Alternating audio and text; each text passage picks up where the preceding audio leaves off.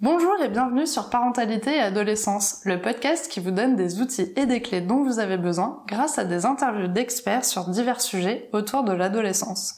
L'adolescence n'est pas obligée d'être synonyme de chaos, alors soyez joie, il y a des solutions. Avant de commencer, j'en profite pour remercier France Lhuillier, kinésiologue qui m'a recommandé Aurélie.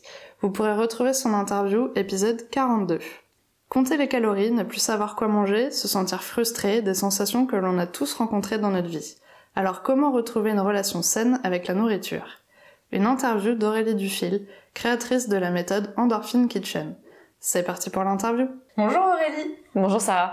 Alors pour commencer, est-ce que tu pourrais te présenter s'il te plaît? Écoute, j'ai 36 ans, j'habite à Bordeaux et j'ai développé la méthode Endorphine Kitchen. Ok, alors est-ce que tu pourrais nous en dire un peu plus sur Oui, je peux t'en dire un peu plus. C'est une méthode qui, euh, qui aide les personnes à retrouver une relation saine avec la nourriture. D'accord. Donc les personnes qui veulent perdre du poids ou les personnes qui sont obsédées par justement le fait de prendre du poids. Ok, et du coup, concrètement, toi, tu fais quoi? Tu les aides comment? Concrètement, je vois euh, ces personnes sur plusieurs rendez-vous. Généralement, ces rendez-vous sont espacés de trois semaines. Et on va travailler sur euh, trois, trois aspects. L'alimentation, intuitive, on en reparlera après, la méditation en pleine conscience, Ok. et puis tout ce qui est un petit peu développement personnel. Parce qu'en fait, l'alimentation, c'est vraiment la partie euh, visible de l'iceberg. Hmm. Quand on a un problème alimentaire, soit d'obsession, soit de, de, de volonté de perdre du poids, en fait, ça reflète un peu euh, un état interne qui est, euh, qui est un petit peu négatif. D'accord. Est-ce que tu pourrais nous expliquer du coup ce que c'est l'alimentation intuitive? Alors l'alimentation intuitive, c'est pas euh, moi qui l'ai inventé, c'est deux nutritionnistes américaines qui euh, ont justement euh, euh, créé ce terme alimentation intuitive, c'est dix principes plus exactement, euh, parce qu'elles voyaient leurs patients revenir. Elles apprenaient justement à leurs patients en consultation de nutritionnistes euh, à rééquilibrer leur alimentation. Euh, évidemment, il y a plein de personnes qui ont besoin de savoir que euh, y a des protéines, des féculents, etc. Mais après, l'idée, c'est comment on fait pour vivre sans avoir un petit bout de papier dans sa poche. J'ai le droit de manger 40 grammes d'amandes à 16 heures. Et elles ont développé l'alimentation intuitive justement pour retrouver une liberté totale dans sa tête et faire confiance aux signaux que notre corps va nous donner. D'accord. C'est-à-dire que si on se base sur nos signaux de faim et nos signaux de satiété, euh, on retrouve une alimentation équilibrée et notre poids de forme naturellement. Évidemment, ça passe par un travail de on vire les croyances qu'on a accumulées, euh, les pâtes font grossir le soir, euh, euh, les burgers c'est mauvais pour la santé, la salade verte c'est bon. Si tu veux, dans la- dans l'alimentation intuitive, tu n'as pas de bons et de mauvais produits. T'as plus ces catégories, euh, ça c'est bon, ça c'est mauvais. Hein, L'idée c'est de remettre tout à plat, euh, de mettre moins d'émotionnel dans l'alimentation, Mhm. et c'est comme ça justement qu'on retrouve un poids d'équilibre, sans se prendre la tête, sans mettre sur un piédestal tout ce qui est gras et sucré. D'accord, ok. Bon, c'est vachement plus clair pour moi. Alors maintenant, moi j'aimerais savoir comment se déroule ta méthode exactement. Qu'est-ce qui se passe quand on arrive dans ton cabinet? Alors déjà, j'accueille la personne, je lui dis bonjour. La personne, si tu veux, que je vois, euh, je l'ai déjà eu au téléphone Ouais. dans un premier entretien pour savoir si je peux vraiment l'aider, si euh, sa problématique euh, peut convenir à la méthode Endorphin Kitchen, ce qui est pas toujours le cas parce que si toi tu viens voir et que tu me dis j'ai pris euh, euh, 10 kilos parce que j'ai un traitement euh, euh, pour telle maladie, euh, moi je peux je peux pas t'aider. Euh, donc il y a déjà un premier entretien téléphonique, puis après la personne vient et ça c'est on fait tout le bilan et après on voit euh, l'offre qui lui convient le mieux. Ouais. Si c'est l'offre éclair, euh, quatre rendez-vous, euh, j'ai appelé ça éclair, opéra, millefeuille parce que j'aime beaucoup euh, euh, la pâtisserie donc je voulais qu'il y ait ce lien aussi un peu euh, sympa Euh, et on définit l'offre ensemble. Les rendez-vous ils sont espacés de trois semaines et la personne elle a du boulot à faire entre ces rendez-vous. D'accord. Voilà, la méthode, elle, est, elle s'appuie sur trois piliers. La pleine conscience. Donc moi, je bosse avec petit bambou. Donc c'est vrai qu'en fonction de tout ce qu'on va se raconter euh, lors des entretiens, euh, je vais conseiller la personne en lui disant, bah fais plutôt ce programme-là, euh, parce que c'est hyper important. Ouais. C'est la pleine conscience qui va venir euh, justement faire un peu un arrêt sur image euh, sur la vie de cette personne. Ah bah je me vois me resservir de gâteau au chocolat. Et on arrête d'agir en pilotage automatique, tu vois. Donc la, la pleine conscience, c'est vraiment un pilier très important de la, de la méthode Endorphin Kitchen. Il y a l'alimentation intuitive, hein, donc c'est réapprendre à retrouver ces signaux de faim et de satiété. Tout ça, ça se réapprend parce que quand on a euh, des troubles alimentaires, euh, une peur de grossir ou une peur de maigrir, un souhait de maigrir, pardon, eh ben on est complètement euh, séparés, le corps et l'esprit est séparé. Donc l'idée, c'est vraiment de dire à son corps, bah, donne-moi les bons signaux au bon moment. Oui, un du coup, ça a un lien quand même avec la pleine conscience pour Exactement. être concentré au moment où ça C'est exactement Là, ça. Là, là je ressens ça, là j'ai faim. C'est on arrête de manger devant la télévision, tu Ouais. vois. Ouais. C'est vraiment d'être beaucoup plus connecté et euh, de plus être dans un dialogue, euh, si tu veux, interne. euh, J'ai le droit, j'ai pas le droit. Mm. J'ai mangé une raclette hier, donc ce matin je dois bouffer de la salade. non, tu vois, c'est ok. On arrête deux secondes, on se fait confiance et on s'écoute. D'accord. Et il y a tout ce côté un petit peu euh, psychologique, développement personnel, euh, où moi j'ai repris des formations de PNL, notamment de programmation neurolinguistique. C'est vraiment sur tout le changement de comportement. Aujourd'hui, pourquoi j'ai un problème alimentaire? C'est qu'en fait, encore une fois, ça c'est la partie visible de l'iceberg. En dessous, il y a plein de trucs. Hmm. C'est est-ce que euh, euh, je suis hyper stressée et du coup je comble mon stress par la nourriture? Euh, j'ai peur de grossir. Pourquoi? Parce que en fait j'ai une estime de moi qui ira des pâquerettes. Euh, vraiment l'alimentation c'est un super euh, indice pour voir qu'on a qu'on a des soucis à régler. D'accord. Voilà. Donc c'est vrai que c'est un travail global et c'est pour ça que moi j'ai créé cette méthode parce que euh, moi j'ai été obsédée euh, euh, de, de prendre du poids pendant 10 ans, ça m'a gâché ma vie et je trouvais ça dommage de voir des nutritionnistes qui étaient uniquement focus sur euh, le programme alimentaire. Il faut manger ça, ça, ça et ça. Sauf qu'en fait, si le problème euh, dans la tête n'est pas résolu, euh, oui, euh, tu vas peut-être perdre du poids en mangeant 100 grammes de poisson par jour, mais euh, dans 6 mois, euh, on se revoit. Donc c'est pas le deal. Ouais. Oui, le On peut but, pas tout segmenter. arrive à s'en sortir. à moment Voilà, c'est vraiment d'arrêter de prendre euh, des choses qui viennent de l'extérieur Mm. et de se dire, bah, en fait, je suis l'experte de ma vie. Finalement, je suis quand même la, la plus à même de savoir ce qui est bon pour moi. Mm. Mais encore faut-il se refaire confiance, euh, reconnaître ses bons signaux et puis comprendre euh, en fait nos, nos mécanismes qui nous font agir comme ça. D'accord. Du coup, tu as parlé d'exercices euh, à faire euh, chez soi. Ouais. Alors, qu'est-ce que tu leur donnes à faire comme exercice? Alors, euh, la méditation, c'est différent pour chaque personne. Ouais. Tout ce qui est développement personnel, c'est en fonction des problématiques de la personne. Donc Mhm. encore une fois, c'est différent pour tout le monde.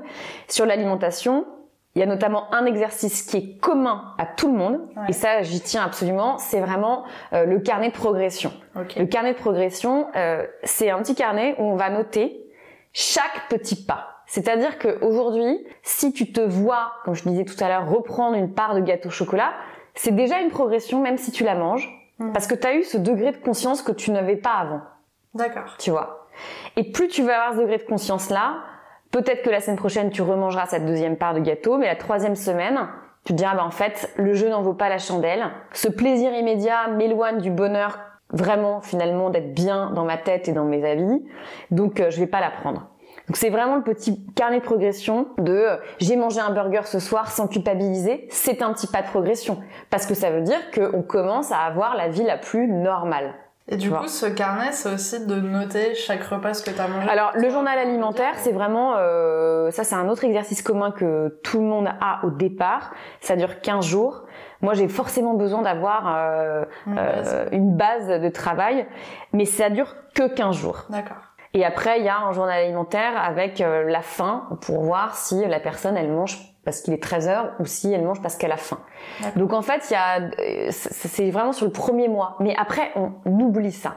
L'idée, c'est de pas euh, tout euh, noter en mode obsession. Bah là, j'ai bien fait, j'ai mal fait. Hein, faut commencer à arrêter de culpabiliser et commencer à arrêter de se prendre la tête. Justement, les personnes que je vois, Mhm. elles sont en conflit en permanence avec euh, l'alimentation. Donc si elles doivent noter tous les jours ce qu'elles mangent, on leur replonge, Ouais. euh, on les replonge dedans, tu vois. D'accord. Donc euh, c'est une base de travail, mais c'est pas du tout euh, le cas sur euh, les différents rendez-vous. Ok.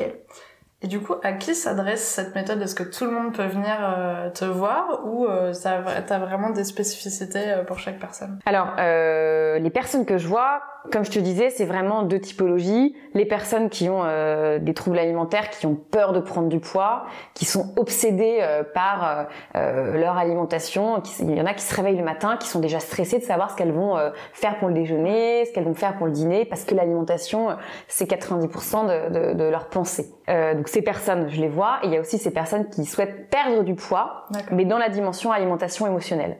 Elles vont manger parce qu'elles ont besoin de réconfort, elles ont besoin de remplir un vide. Généralement, c'est souvent ça.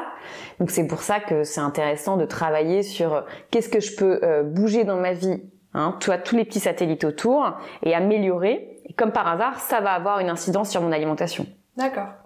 Si l'alimentation c'est le seul plaisir immédiat de ta vie, c'est intéressant de bosser sur tes amis, ton boulot, ta sphère familiale. Ça va avoir un impact directement positif sur ton alimentation. Tu auras moins besoin de manger pour te remplir. Mhm. Et finalement, euh, dans le sens obsession alimentaire, c'est pareil. Plus tu vas commencer des petits pas de progression, j'ai mangé un burger sans culpabiliser, euh, j'ai pas euh, compté les calories aujourd'hui. Tu vois, tu commences à un peu avoir ce lâcher prise là. Mhm. C'est comme ça que tu progresses, c'est comme ça que tu te débarrasses de, de, de ces problèmes. D'accord.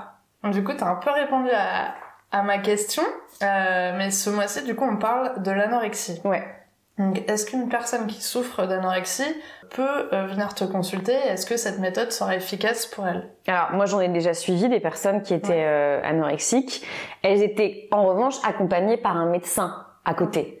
Il est hors de question euh, que je dise euh, moi je vais vous euh, sauver à 100%, n'allez pas voir votre médecin, c'est une maladie mentale, euh, faut prendre vraiment les choses au sérieux. C'est sûr que c'est un complément et un plus qui est important.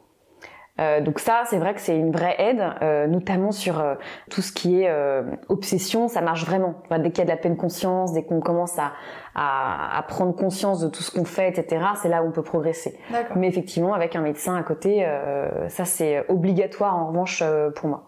Et euh, du coup, ces personnes que tu as suivies, est-ce que maintenant elles vont bien? Est-ce qu'elles continuent quand même de, de te voir? Alors, les... moi je suis contre la fidélisation euh, client à 100%. Je suis pour la recommandation, mais contre la fidélisation. Je ne les vois plus à partir du moment où euh, le programme est terminé, où elles sont euh, satisfaites des objectifs euh, qu'elles ont atteints. Ouais. Euh, et c'est vrai que une, une, anorexie euh, très lourde, euh, effectivement, je, je, je trouve que c'est hyper important de se faire accompagner par des psychiatres, des médecins qui sont spécialisés aussi là-dedans. Mhm. Moi, je ne suis pas médecin et je passe ma vie à le dire. C'est bien pour ça que je dis que ce sont des clients et pas des patients. D'accord. Donc du coup, la personne qui souffrait d'anorexie a pu avoir une sorte de meilleure relation finalement à Voilà, l'alimentation. c'est euh, réapprendre à cuisiner avec plaisir, réapprendre à toucher du sucre, du gras, du beurre. Euh, moi, c'est quand même ça qui m'a qui m'a sauvé. Hein. C'est finalement en réapprenant à cuisiner, euh, en réapprenant à, à ne pas voir les aliments qui faisaient grossir comme le diable en personne. Euh, c'est ça, moi, qui m'a remis sur une relation saine avec la nourriture. Donc, Ok. euh, c'est un vrai plus. Et donc par exemple, en fait, tu... il y a des séances où euh, tu vas leur faire toucher des aliments ou... euh, Alors non, parce qu'on n'a pas le temps. Ouais. En revanche, c'est euh, des recommandations de, de, de cuisine à faire chez eux, effectivement, euh, en fonction des cas. Ok. Ouais, du coup, ça doit être quand même assez compliqué pour eux si euh, au début tu vois ça comme le mal en personne et puis donc Ouais. tu dois le cuisiner, ça doit vraiment être un- C'est ce qui est très compliqué, c'est que ces personnes, elles voient euh, l'alimentation comme leur meilleur ami et leur meilleur ennemi, en fait. D'accord. Donc il y a un conflit euh, total. C'est le truc qui va me faire plaisir, mais en fait le truc qui va me faire passer une mauvaise journée, parce qu'il y a de la culpabilité, parce qu'il y a une obsession, parce qu'il y, a- il y aura une envie qui n'a pas été comblée, puis on va la combler, puis c'est un cercle vicieux qui est terrible. D'accord. Euh, on arrive à la question pour les auditeurs. Alors, est-ce que tu as un message à transmettre aux parents qui nous écoutent aujourd'hui ou à des ados aussi qui peuvent écouter cet épisode? Alors j'ai deux messages. Alors je vais parler aux, parents. Tu vas me dire on parle des ados, mais je voudrais vraiment insister sur un point. Euh, les parents qui ont des enfants en bas âge, vraiment, pour commencer, c'est de ne pas activer le système de récompense euh, de leurs enfants avec du sucre et du gras. euh, parce que ça fait des, des- des ravages après à l'adolescence justement. C'est on, ne dit pas à un enfant euh, si tu termines euh, ton, ton poulet et tes haricots verts, tu auras le droit de manger du gâteau au chocolat. C'est si tu as encore faim, tu pourras manger du gâteau. Mais qu'il n'y ait pas déjà ce système de récompense activé où l'enfant après à 15 ans, bah c'est simple, quand il aura euh, un stress, euh, un ennui, euh, une colère, il ira se réfugier, système de récompense, dans du gras et du sucré. D'accord. Voilà. Donc ça c'est le premier point. Et le deuxième point, c'est que finalement à l'adolescence, l'alimentation c'est quand même un, un bon indice sur l'état psychologique de l'adolescent. Finalement, si on voit qu'il commence à avoir des problèmes euh, dans les deux sens, hein, euh, de restriction alimentaire, c'est important de prendre le problème assez euh, rapidement et de pas se dire c'est l'adolescence, euh, ça va passer. Mhm. Je pense que c'est hyper important de, de considérer que l'alimentation c'est le reflet vraiment de, de nos émotions et de ce qui se passe euh, à l'intérieur. C'est un petit peu finalement comme si l'alimentation était un peu notre euh, psy, coach, indicateur de notre C'est l'indicateur, psychologique, quoi. C'est, je, je trouve en tout cas que c'est euh, un bon indicateur. Mm. Quelqu'un qui euh, va manger de tout sans stress, généralement, il va pas avoir trop de stress hein, dans sa vie, trop de trop, trop de problèmes. C'est vrai que quand on est stressé, on voit ah bah quand je suis stressé, je mange pas. Moi j'ai plein d'amis qui me disent ça. Ouais. Ça c'est un indicateur. Ou alors à l'inverse, quand je suis stressé, j'ai besoin de me lâcher. même si elles n'ont pas des problèmes hein, euh, Mhm. d'alimentation, c'est déjà un petit indicateur sur, euh, sur beaucoup de personnes. D'accord. C'est intéressant de... Ouais, de, connaître cette de connaître ça. Ouais, et puis euh, autre message hyper important, c'est qu'en en fait, on est tous nés avec un comportement alimentaire qui était régulé. Mm. Donc, ce qui est génial, c'est qu'on peut le retrouver. Euh, Il y, a, y a trois régulations hyper importantes. Il y a la régulation énergétique, c'est vraiment l'entrée euh, euh, des calories, la sortie des calories. Si on respecte euh, ça, c'est déjà un tiers du boulot de fait. Mm. Hein, c'est je mange quand j'ai faim, j'arrête quand j'ai plus faim. Il y a un tiers de notre régulation qui est déjà ok. La deuxième, c'est la régulation nutritionnelle, c'est l'appétit spécifique. Donc si euh, j'ai euh, une envie de manger des pâtes un soir, j'ai plutôt intérêt à écouter cette envie en me disant bah, je fais confiance aux signaux que mon corps me donne parce qu'il a besoin de ce nutriment-là en fait. D'accord. Donc ça c'est deuxième euh, régulation à, à prendre en compte. Et la troisième c'est la régulation émotionnelle où par moment, oui j'ai le droit de me réconforter avec euh, une tarte au citron euh, même s'il est 18 h et même si j'ai pas faim. Je pense vraiment en mangeant à cette tarte au citron euh, au plaisir que ça que ça me procure, à la texture, au goût que ça, a, mais je pense pas au problème hein, qui m'a amené à la manger. Et finalement, si j'attends le soir d'avoir une vraie faim pour dîner, il n'y a pas d'incidence en fait sur le poids. Donc c'est vraiment à arriver aussi à gérer ses émotions de façon euh, honnête, déjà en étant hyper honnête avec soi-même.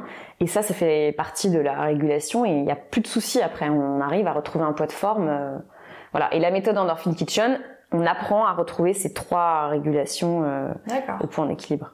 Ah, C'est hyper intéressant. Je vais venir faire le petit programme. Pour finir, comment pouvons-nous te contacter? Est-ce que tu es présente sur les réseaux? Alors, je suis présente sur les réseaux, euh, sur Instagram, Endorphin Kitchen, sur YouTube, sur Facebook. Vous pouvez venir au cabinet à Saint-Michel à Bordeaux. Et évidemment, je fais des rendez-vous en visio pour euh, toutes les personnes qui habitent euh, Ailleurs. ailleurs. voilà. Super, dans tous les cas, je mettrai tous les liens en description de l'épisode, donc euh, vous retrouverez ça très facilement. En tout cas, merci beaucoup Aurélie d'avoir accepté mon invitation sur le Merci podcast. euh, Sarah. Je suis très contente d'avoir découvert ta méthode, donc j'espère que ça pourrait aider d'autres personnes qui écouteront cet épisode. J'espère. Merci beaucoup. Merci d'avoir écouté l'épisode jusqu'au bout, j'espère qu'il vous a plu. N'hésitez pas à le partager auprès d'un parent qui pourrait avoir besoin, de noter l'épisode si la plateforme d'écoute vous le permet, car ça aide le podcast à être référencé et donc à être plus visible pour d'autres auditeurs. On se retrouve la semaine prochaine pour un nouvel épisode. À bientôt!